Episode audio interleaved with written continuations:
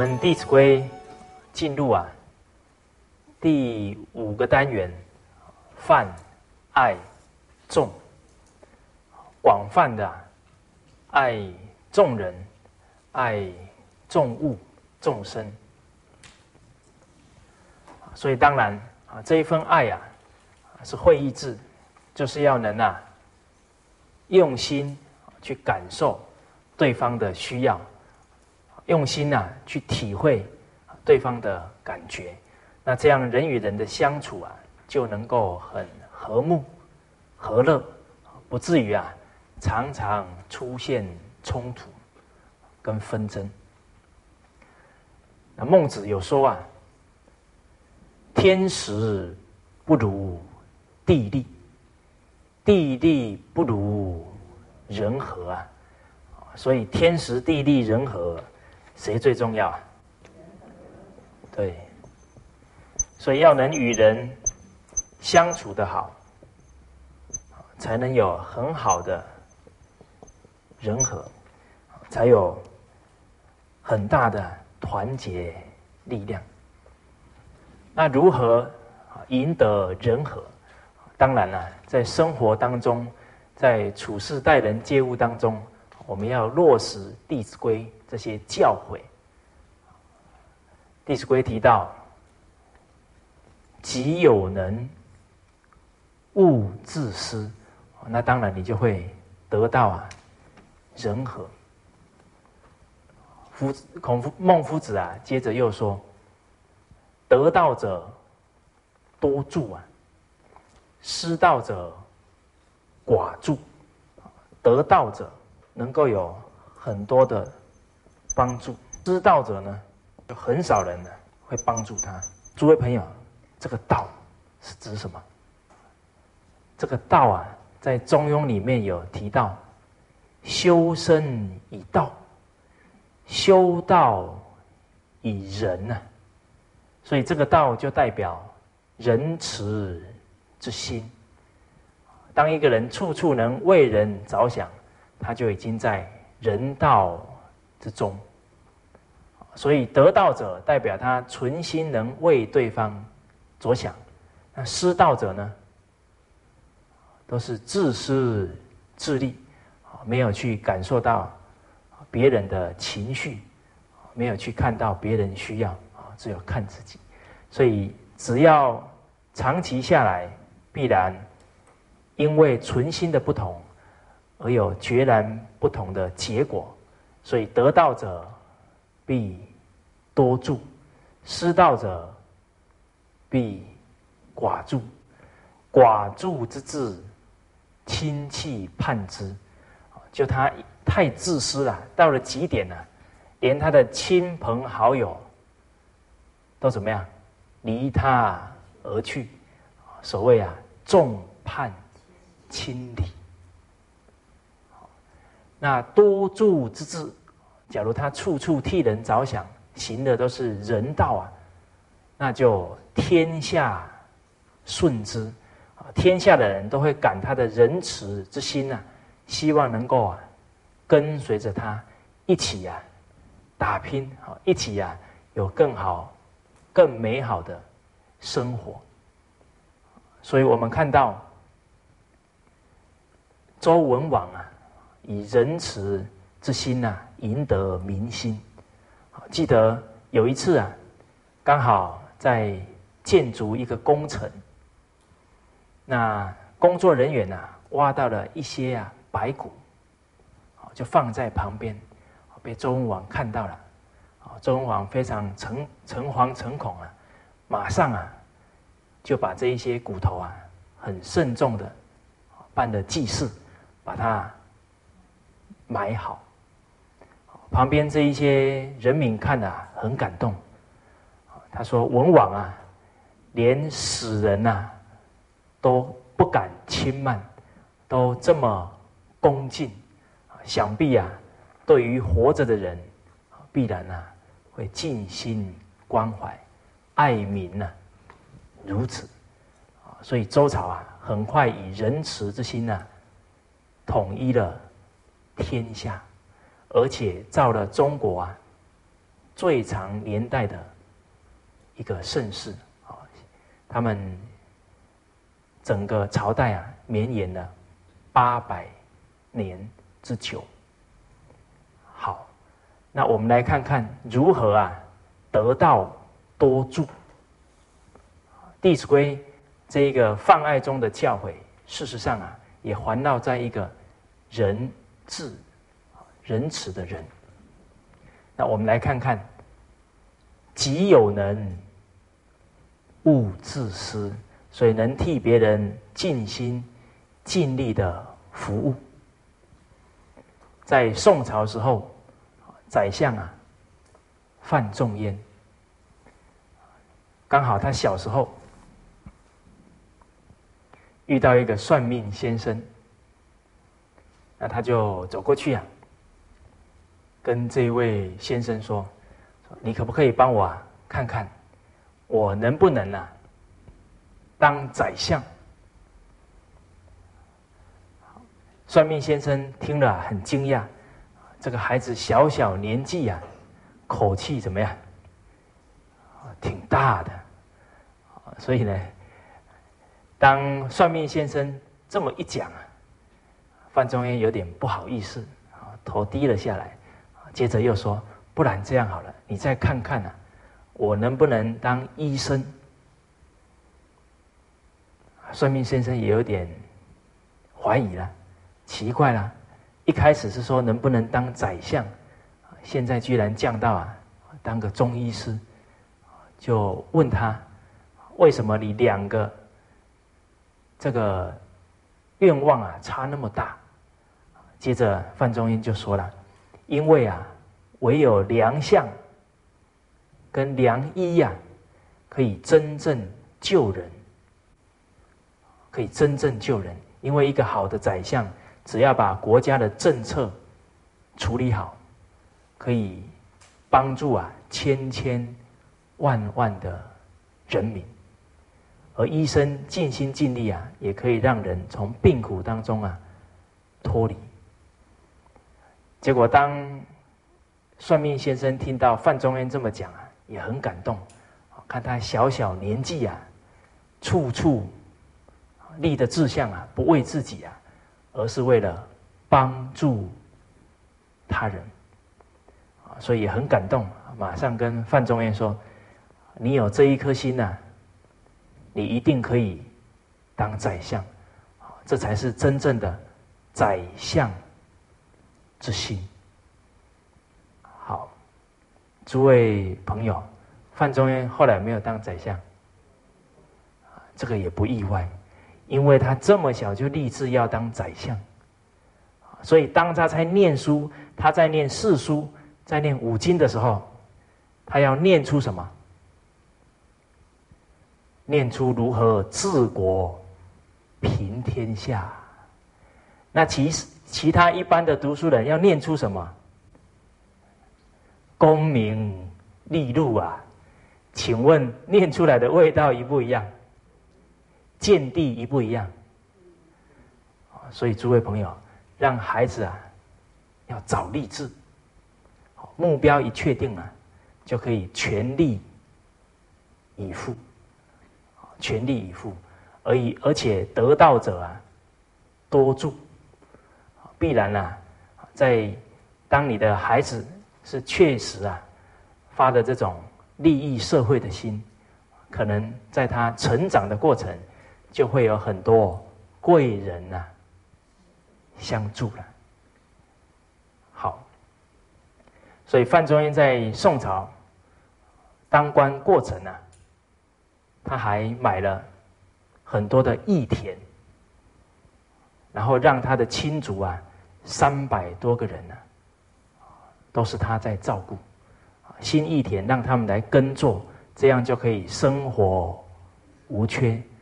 那他的俸禄啊，只要看到这些亲朋好友，这些婚丧喜庆有困难，他都会慷慨解囊，有舍啊。有得，得了什么？这范仲淹的成就啊，仅次于孔老夫子，他们的成就是大过啊历代的帝王啊，因为范仲淹的家族已经八百多年不衰了，孔老夫子呢，两千多年不衰，因为啊，他们都是用真诚啊来对社会付出。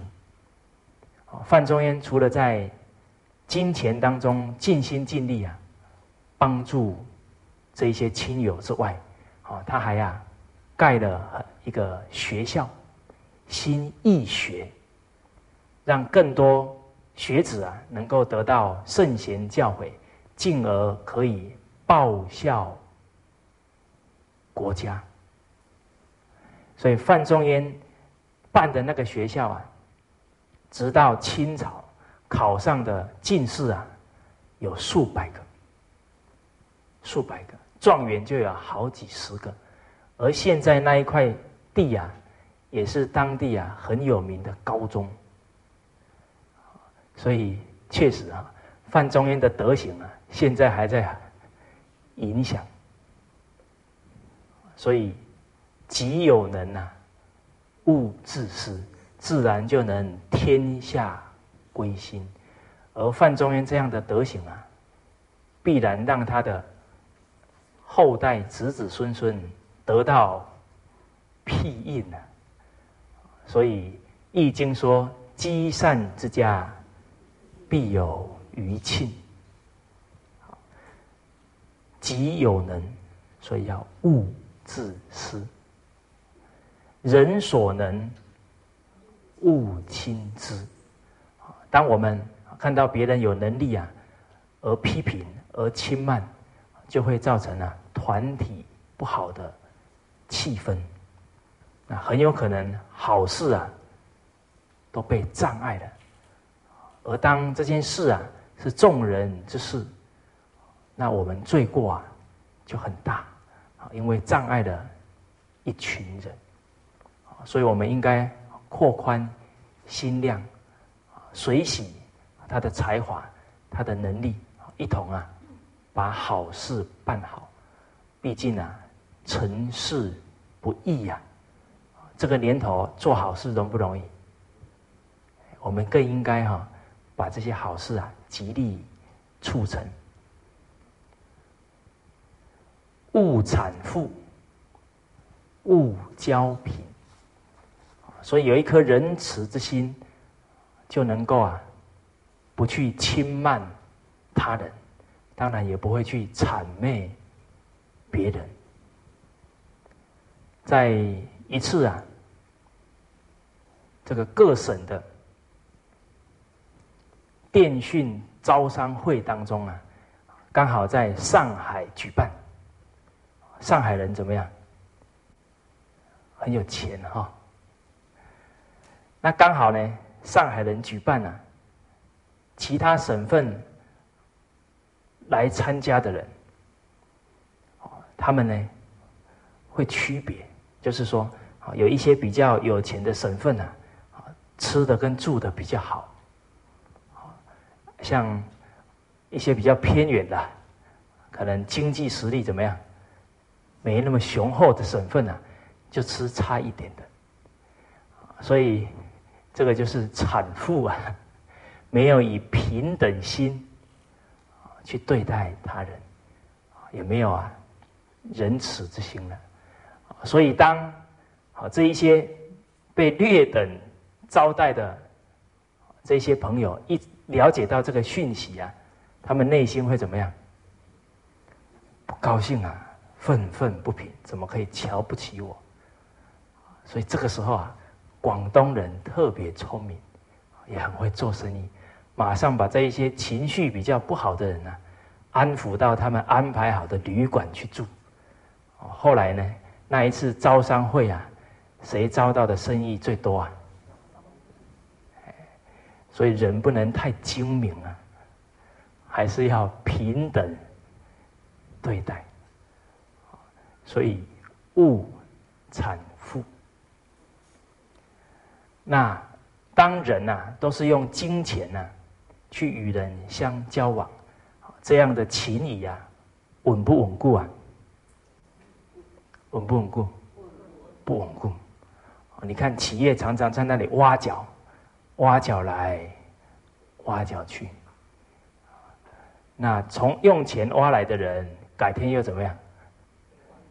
用钱挖过去。所以啊，最重要的还是要用道义啊，用信义相交，这个相当重要。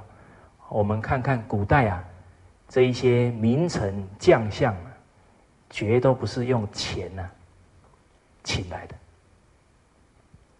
所以当初我们最早的革命呢，是商汤发动，商汤对夏桀发动。那个时候啊，商汤发现有一位很有贤德的人士啊，叫做伊尹。伊尹，所以就啊拿着很多的黄金、很多的昂贵的衣服啊，就去请这个伊尹。啊，伊尹神态自若啊，然后就说道：“我岂是这些东西啊，请得动的？”结果这个伊尹啊，他不可能啊为这一些财物所动。那商汤也很有心呐，屡次啊去拜请，希望他能出来啊帮助他。后来伊尹啊被他的诚心呐感动了，也了解到啊这个商汤确有啊救国之心。那那时候商汤不是要打夏桀哦，是啊，请伊尹来帮助夏桀，帮助夏桀，结果九次啊，把伊尹介绍给夏桀，但是夏桀已经沉溺于什么女色之中啊，沉溺于这些酒池肉林，所以啊，伊尹的话。都没有听进去。后来商汤不得已啊，因为已经闹得民不聊生啊，所以商汤啊就对天立誓，啊，这是为了要为民伐罪啊，不得已啊才发动战事。所以呢，也因为啊赢得民心，很快就把夏桀啊。打败，但是打败完后啊，就把夏桀的这一些亲人、这些后代啊，安顿在一个封地上。所以我们看古代这些人君啊，万不得已啊，绝不怎么样动杀戮，而且啊，真正把这个夏桀赶走之后，绝对不会啊。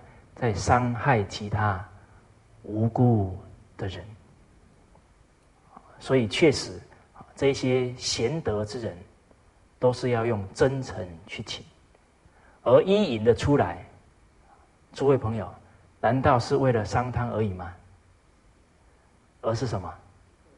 为了天下苍生呢？好，所以呢，我们还是啊，要以道义啊。来待人，所谓得民心者啊，得天下啊，绝对不是用钱呐去跟人家打好关系。所以勿产富，再来勿交贫。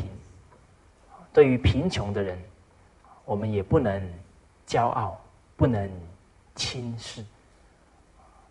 所谓啊。十年河东，十年河西呀！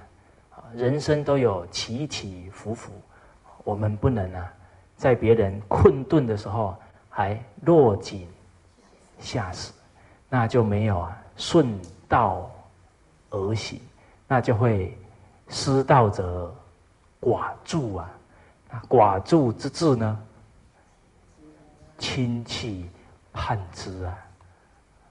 人生可不要搞到这般下场，才来后悔莫及。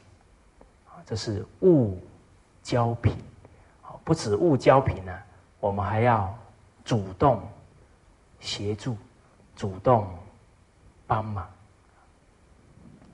再来，勿厌故，勿喜新，这就是所谓喜新呐，厌旧。啊，当我们看到喜新厌旧的人，你的内心会怎么样？可能会摇摇头，啊。世风日下，人心不古！什么叫人心不古啊？这个古是什么？古朴啊，非常老实，待人厚道，这是古代的人心呢。所以俗话说的，朋友还是什么老的好，因为相处过程呢，都有彼此的付出，还有对方啊。给我们的恩义、情义，还有道义，所以我们讲到这里啊，也会想到之前讲到的宋弘念旧啊。虽然有一个机会啊，可以直接当汉光武帝的姐夫，哇，一下子就变皇帝姐夫，这个机会啊，很特别。但是呢，他是如如不动，还讲了两句话给皇帝听。哪两句话？我的坏习惯又来了。贫贱之交不可忘，你看，勿厌故啊，勿喜新。糟糠之妻不下堂。诸位朋友，我们一起念一遍：预备起，贫贱之交不可忘，糟糠之妻不下堂。您假如多念这些句子哦，保证你身体很强壮。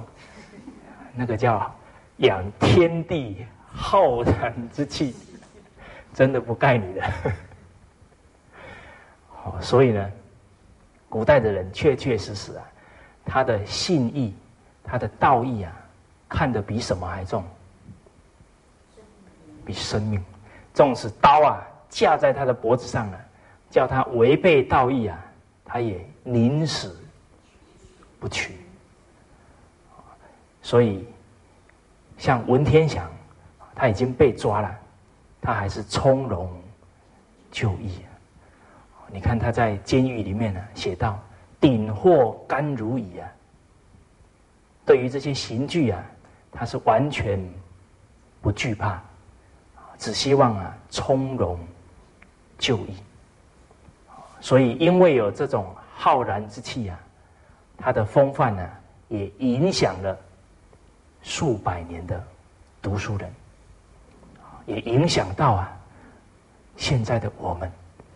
想起了文天祥，我们又要想起另外一句话，叫。人生自古谁无死？有信心一点啊！留取丹心照汗青。好，所以在汉朝时候，有一个读书人啊，叫荀巨伯。荀巨伯，他去看望他一个生病的朋友。当时候的古人呐，去探望朋友。是不是骑摩托车五分钟就到了？哦，那可不是啊，都要跋山涉水，翻山越岭，走过去。这一点我可以确定。哦，大陆的山真的蛮多的啊。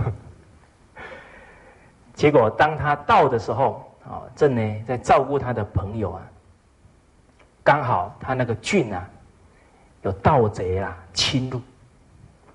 对这个整个郡啊，开始烧杀掳掠，所有的人呐都赶快逃命啊。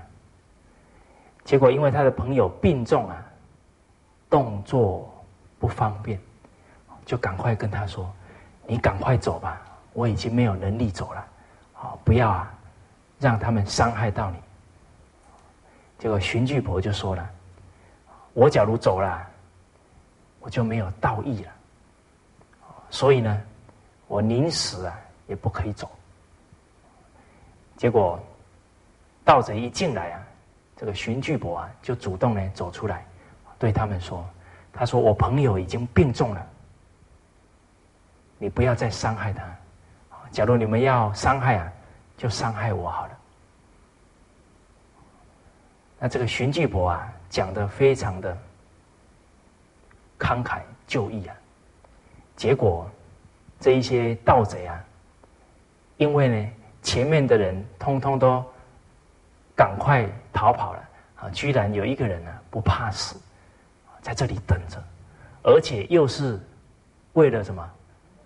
不让啊他们伤害他的生病的朋友。所以这一些盗贼啊，了解以后啊，也很感动。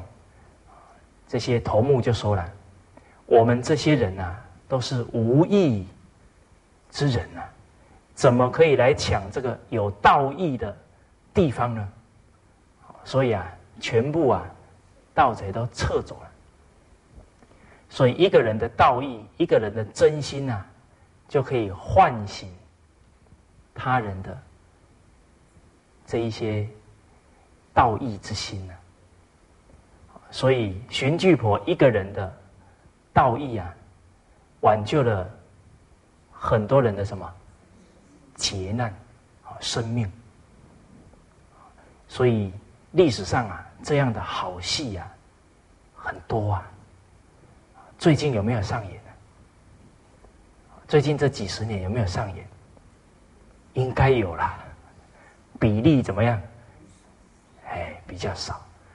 这个也不能怪我们啊，因为人不学，不知道啊，不知义。因为圣贤教诲啊，已经断了两道三代，所以我们看看，好，古代人是可以啊念念啊为别人，现在的人头一个念头啊都是什么？比较为自己了，所以啊，越为自己，人生的路越怎么样？越狭窄，因为啊，失道者啊寡助，而得道者啊必多助。反而啊，当你的孩子从小有一个仁慈之心呐，他的路会越走越广。所以，对于朋友，对于妻子，我们都应该啊，勿厌故，勿。喜心，所以我记得，在好多年前呢，我跟我一个初中的朋友借钱，跟他借了几万块钱。当呢，他把钱呢领给我，然后呢就走了。那我就跟他说：“你为什么没有问问看我要干什么？”他说：“认识这么久了，有什么好问的？”哦所以呢，这个也流露出啊老朋友啊，对我们的这个性格啊，好，对我们做人的一个本质啊，他非常了解，也非常信任，所以不用说太多，可以心心心啊相知啊相应。好那其实一个人如何勿厌故、勿喜心，如何从根本啊解决一个人喜新厌旧的习性呢？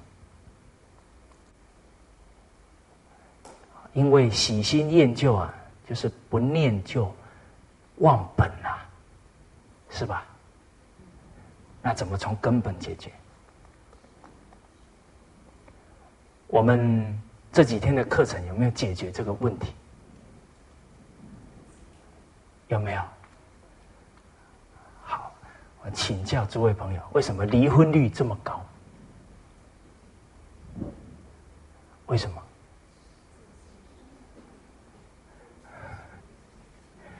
你不知道上课到后面考试都很多吗？好，不能怪诸位哈，这个要长期熏习。记不记得我们之前上课的时候提到，假如有一个女士，她刚好啊有一位男士在追求，追求了她三年，三年如一日啊，几乎是有求怎么样，必应。在晚上呢，这位女士肚子饿了，打通电话给他，他会二话不说，好，马上呢，咻，买个芝麻糊，还是杏仁糊，赶快送到他的家门口给他喝，喝完之后还会问他够不够，我再去买。然后平常一放假，就赶快探听哪一个旅馆，不不是哪一个。饭店菜特别好吃哦，都赶快去订位置，请他去吃。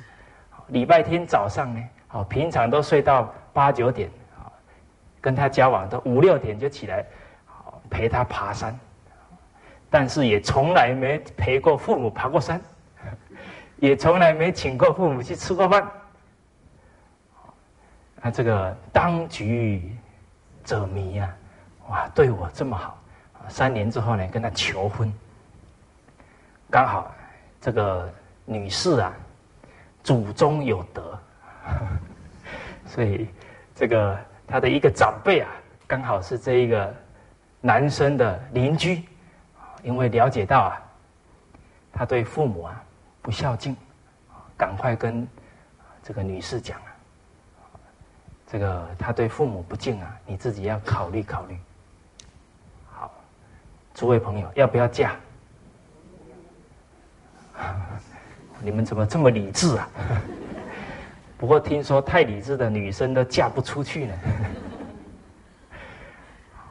所以我们从这里要了解到一个重点：好，当一个人呐，他没有孝的时候，他会忘本呐，他会没有情义呀，没有道义呀，没有恩义呀。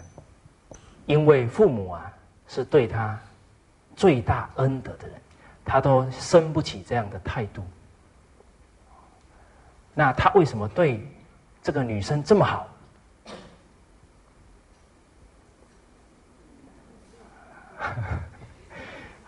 所以人要冷静一点。当他的人生价值观呐好的没有长，会长什么？你说好的没长，坏的也没长。有这档子事吗？学如逆水行舟啊，不是进啊，铁定退。哦，所以当这个情义恩义没有建立起来，就会形成另外一个人生态度，叫利害。诸位朋友有没有找到答案？为什么现在人与人相交往啊，都觉得关系很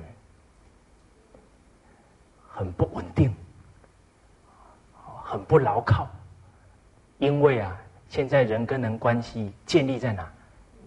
利害多，啊，常常都交往了很多很多年了，都感觉不到这一份很深的情谊啊，啊，所以现在很多人谈恋爱谈了好多年都不敢结婚，有没有？就总觉得好像不怎么踏实，啊，我们女性呢又很强调第六感。所以有了利害呀，他什么这个做事的标准就依这个了。所以当看到对方年轻貌美，又在某某小学当老师，所以工作又稳定，有利可图，必然什么全力以赴嘛。好，好等这个追到了，结了婚。三年以后啊，你也帮他生了一个儿子，长得也白白胖胖的，但是呢，因为生了孩子以后啊，很辛劳，照顾孩子，日也照顾，晚也照顾，所以长了几条皱纹，没有像以前这么年轻貌美。突然他在外面呢，又看到一个更年轻貌美的，这个时候啊，从利变什么？厉害的人啊，只要得到啊，只要能得到他要的，他都会怎么样？不择手段所以这个时候从利变什么害嘛？害要怎么办？啊？哦，怎么这个男生讲这么大声？除掉你们说的哈，我可不干哈。所以啊，你看，没有道义呀，就会做出啊很薄情的事情。所以这个动作一做啊，悲剧就出来了，离婚率上升。离婚率一上升呢，孩子又缺乏稳定的家庭照顾，所以犯罪率啊就开始了。所以整个社会结构啊。是牵一发动全身啊，每一个每一对夫妻啊，就是整个社会的一个重要的细胞啊。夫妻关系只要不稳固了，整个社会必然啊动乱了。所以现在犯罪率也越来越高，所以啊，要让人呐不薄情、不厌故啊。不喜心呐，根源要从哪里教起啊？对了，所以往者已矣啊，来者可追啊。面对我们现在的小孩，一定要教；啊，面对大人呢，要教，但是教的方法不一样。小孩还可以用说的，大人要怎么样？要用做的啊，要用德行啊。来感化他，他应该啊，慢慢的也懂得迷途知返。好，所以勿厌故，勿喜心。当一个人很厚道，他不只会对人念念恩念情啊，甚至于对物啊，也会很有感情。比方说，这个衣服啊。是他母亲亲手帮他织的，因为他对父母有情谊，所以看到这衣服啊，一定会非常爱惜。很可能一件衣服啊，穿多少年了？几十年。当他能够体谅别人的辛劳，所有亲人买给他的东西呀，他绝对不会糟蹋，因为他这一份孝，这一份恭敬。已经啊，成了他的存心了，所以对事对物的恭敬啊，必然是建立在对人的恭敬之上。好，所以在从根本来讲啊，还是要教孩子懂得珍惜情谊啊，珍惜恩义。人不闲，勿事搅；人不安，勿话劳。所以，我们这种仁慈之心，是处处啊都在体现，绝对不是挂在口上。说哦，我对人很好，我很很有仁慈之心，但是可能啊，他人跟我们相处啊，都会觉得很难受。这个时候呢，我们要。好好呢，反省反省，到底啊问题出在哪里？因为为什么我会这样体会呢？我是啊，在这个小学毕业的时候，同学跟同学之间呢，都会写一本这个纪念册，我们就每一个同学发一张。那时候也还蛮有平等心的哈，每个同学都发一张，结果收回来啊，有很高的比例啊，都写到我太热心，热心就好了，前面加一个太，所以你看哈，你很好心，有可能给别人什么压力啊，所以人不闲，勿事搅。纵使你要把很多好的东西给他，也要看看他现在啊方不方便，有没有空。所以这个进退的分寸呢，我们也要敏锐一点。所以，当我们打电话给朋友，绝对不能哈噼里啪啦就一直讲，一定要先问一句：“请问你现在方便说话吗？”当对方听到我们这样的言语啊，他的内心也会觉得怎么样？很舒服，而且他真有事啊，他也会很自然的告诉你：“我现在刚好有事，啊，那不然你什么时候啊再打过来？”所以礼貌啊，处处体现在生活之中，啊，是人与人之间很优美的距离。有理啊，就不容易发生尴尬，发生摩擦。除了打电话过去要先问之外呀，平常吃饭时间呐，尽量怎么样？不要打，不然呢，他刚好有胃病呢，哦，你又僵哈，害他这个怪紧张的。这个我们也要斟酌，斟酌，不然他刚吃一半，啊，你刚好又噼里啪啦一直讲，他也搞不这个，到底是要拒绝你呢，还是要不吃饭呢？所以这个也要处处啊替对方着想啊。除了三餐进食时间啊不要打之外，晚上啊太晚也不要打电话。好不然呢，很可能影响到啊一个家庭的睡眠、作息。好，除了打电话之外，当我们要去跟别人啊商量事情，都要先观察一下，他现在是不是在忙？等他不忙了，我们再怎么样去找他，啊，去跟他讨论，啊，所以要善于。观察，啊，你看很多小孩子，他一想到什么，不管三七二十一，就马上拉着大人的衣服在那里噼里啪啦讲，有没有？或者妈妈正在炒菜，啊，他想说什么呢，就过来，啊，这个都是当下要机会啊，教育，不止小孩要机会教育啊，大人需不需要？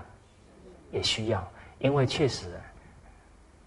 没有人提醒啊，我们都难免啊，会失去这个敏感度，所以只要有哎朋友会互相提醒一下，我们呢就会提得起这种态度，好，当然我们提醒大人的时候一定要记住怎么样，怡无色，柔无声啊，保持笑容，啊，纵使是劝他不要抽烟，也要先生，对不起，我有气喘啊。这样就不会有什么不好的情况，好，好，所以这个《弟子规》啊，可以活用在啊生活的哎点点滴滴之中。好，人不闲，勿事搅；人不安，勿话扰。当一个人呢情绪很不好的时候，他会想怎么样？静一下，这个时候啊，你就不要要过去跟他啰里吧嗦的，所以你看我们看电视剧的时候，常常都有一句台词叫什么？你都给我出去，好让我一个人静一静。所以我们要会察言观色。但是啊，假如我们的亲人刚好呢情绪到了谷底，啊，甚至于呢。还有可能想要了结生命，这个时候我们也不能不闻呐，不问，对不对？所以有时候啊，很多人呢，做出不可挽回的事啊，都只是一个念头啊，没转过来，所以我们也不得不防。比方说，当你的兄弟姐妹啊情绪到了谷底，这个时候啊，你就端一杯热茶。端好，然后走进他的房间，然后脸不要看他，好，然后就，哎，这个轻轻的走，然后呢，把这一杯热茶放在他的桌上，然后又缓缓的啊退出房间去，进必趋啊，退必迟，让他感觉到啊，还有人呐来关心他，所以他这一口气啊，真的撑不住的时候，他会去找谁啊？一定会去找找你啊，好好宣泄一下。因为啊，人只要感受到啊，有人在关怀他，他就不会啊走上绝路。所以，纵使是再亲的亲人啊，这个进退之间呢，我们也要啊站在对方的感受设想，这样就可以相处的很融洽。好，这叫人不安呢，物化扰。那我们接着看下一句经文：人有短，切莫揭；人有失，切莫说。道人善，即是善；人知之，欲施免。扬人恶，即是恶；即之甚，或且作。善相劝，德皆见；过不归，道两亏。人有短，切莫揭；人有失，切莫说。这个仁慈之心呢，还要落实在言谈之中。诸位朋友，上到目前为止。《弟子规》里面谈到言语的经文多不多？很多啊！所以说话要不要学啊？要啊！言语在孔门四科的教诲是仅次于排在德行之后啊！所以从小啊，孩子讲话的分寸，我们也要啊多加调教。人有短。切莫揭，人有失啊，切莫说。其实啊，己所不欲啊，勿施于人。当我们有短有失，希不希望别人到处宣扬啊？不希望啊。所以，我们不希望别人如此，我们也不应该啊这么做。那之前经文也提到，见人恶啊，即内省，有则改，无加警。所以，纵使见到别人不好的地方，我们也应该拿来啊反省自己。啊，之前也有提到，有一位朋友说啊，他实在啊没有办法，都会看到别人的过失。结果他的师长教他一个方法，很好用。诸位朋友，你用上了没有？干到太太不好，就想到都是我不好，因为我做的不够好，没让他感动的痛哭流涕。看到儿子不好，说啊，就是我教的不够认真。那看到社会很乱，就说就是我不好，没有捡乐色给他看。没有呢，扶着老人给他看，所以处处啊见人的恶啊，都当做是自己的恶，自己的本分，他就会努力啊，好好去做修身的工作。相信啊，他只要能够转到这样的态度上，绝对啊可以修身齐家、治国平天下。所以，我们中心的老师啊，还特别写了一篇文章啊，叫《捡乐色》。这个捡乐色的故事可多了，所以不要小看啊捡乐色这个动作。我们中心老师有一次啊，到长城去攀爬这个长城，走在路上啊，我们很自然就开始什么？一路捡，突然啊，有一个外国人对着我们啊，把这个捡的动作拍起来。为什么他们要拍？难得啊！那个时候我也没穿这么帅啊。难得啊，在中国人的地方看到捡乐色啊。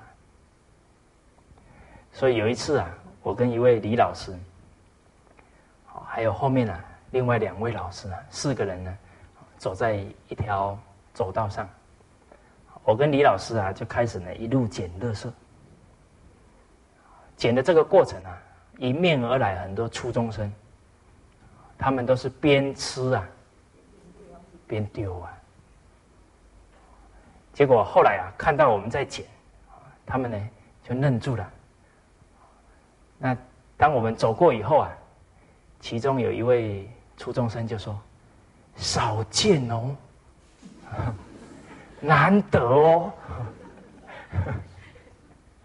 结果，因为后面啊还有两位老师，这老师也很有教育敏感度啊，马上就跟他说：“既然少见，既然难得，那你们都一起来捡，那不就不少见，不难得了吗？” 这个初中生说：“哦，有道理。”好，结果在这弯下身啊，捡起了啊一个乐色。所以啊，我们要行为示范，唤醒啊大家的这一份善心，这一份啊对家庭、对社会的责任心。好，所以见人的恶啊，不要放在心上，要念念想着如何啊当好榜样去影响他们，更不可以啊把人家的过失啊。到处宣扬，这样很不好。所以呢，别人错啊，也是对的；自己对啊，也是错的。听得都脑子都糊涂了。再说一遍，别人错啊，我们也把它当对的；别人我们对啊。要当错的，好，我们来猜猜谜语什么意思？其实这个有很深的含义。别人错为什么对？当然对呀，他就是没有读《弟子规》嘛，所以才会做错事嘛。人不学不知道，所以别人演出了社会的需要给我们看呐，我们要赶快啊，尽心尽力。去帮助，啊，去当榜样。那为什么我们做对啊，也是错的？你常常在那边说我对，你错，在制造什么对立呀？制造高下。所以有没有发现呢？很多那个常常都说我对，你是错的，常常会说你错了。这样的人人缘怎么样？所以自己对了也是错了，因为啊，都是以自己的对啊，怎么样，理直气壮压人，不对，应该理直气和，以和为贵，这样啊才正确。啊，当人能够心气和平，就能够啊。去感染别人，他也会觉得跟着你啊，一起这个相处，一起啊学习，感觉很好。所以人有短，切莫揭；人有失，切莫说。说实在的，我们光找自己的缺点呢，就已经够我们忙的，有没有？因为哈，这个找出来的缺点还没有改过啊，突然又发现新的又产生了，所以若真修道人啊，不见世间过。好，那这一节课先讲到这边，谢谢大家。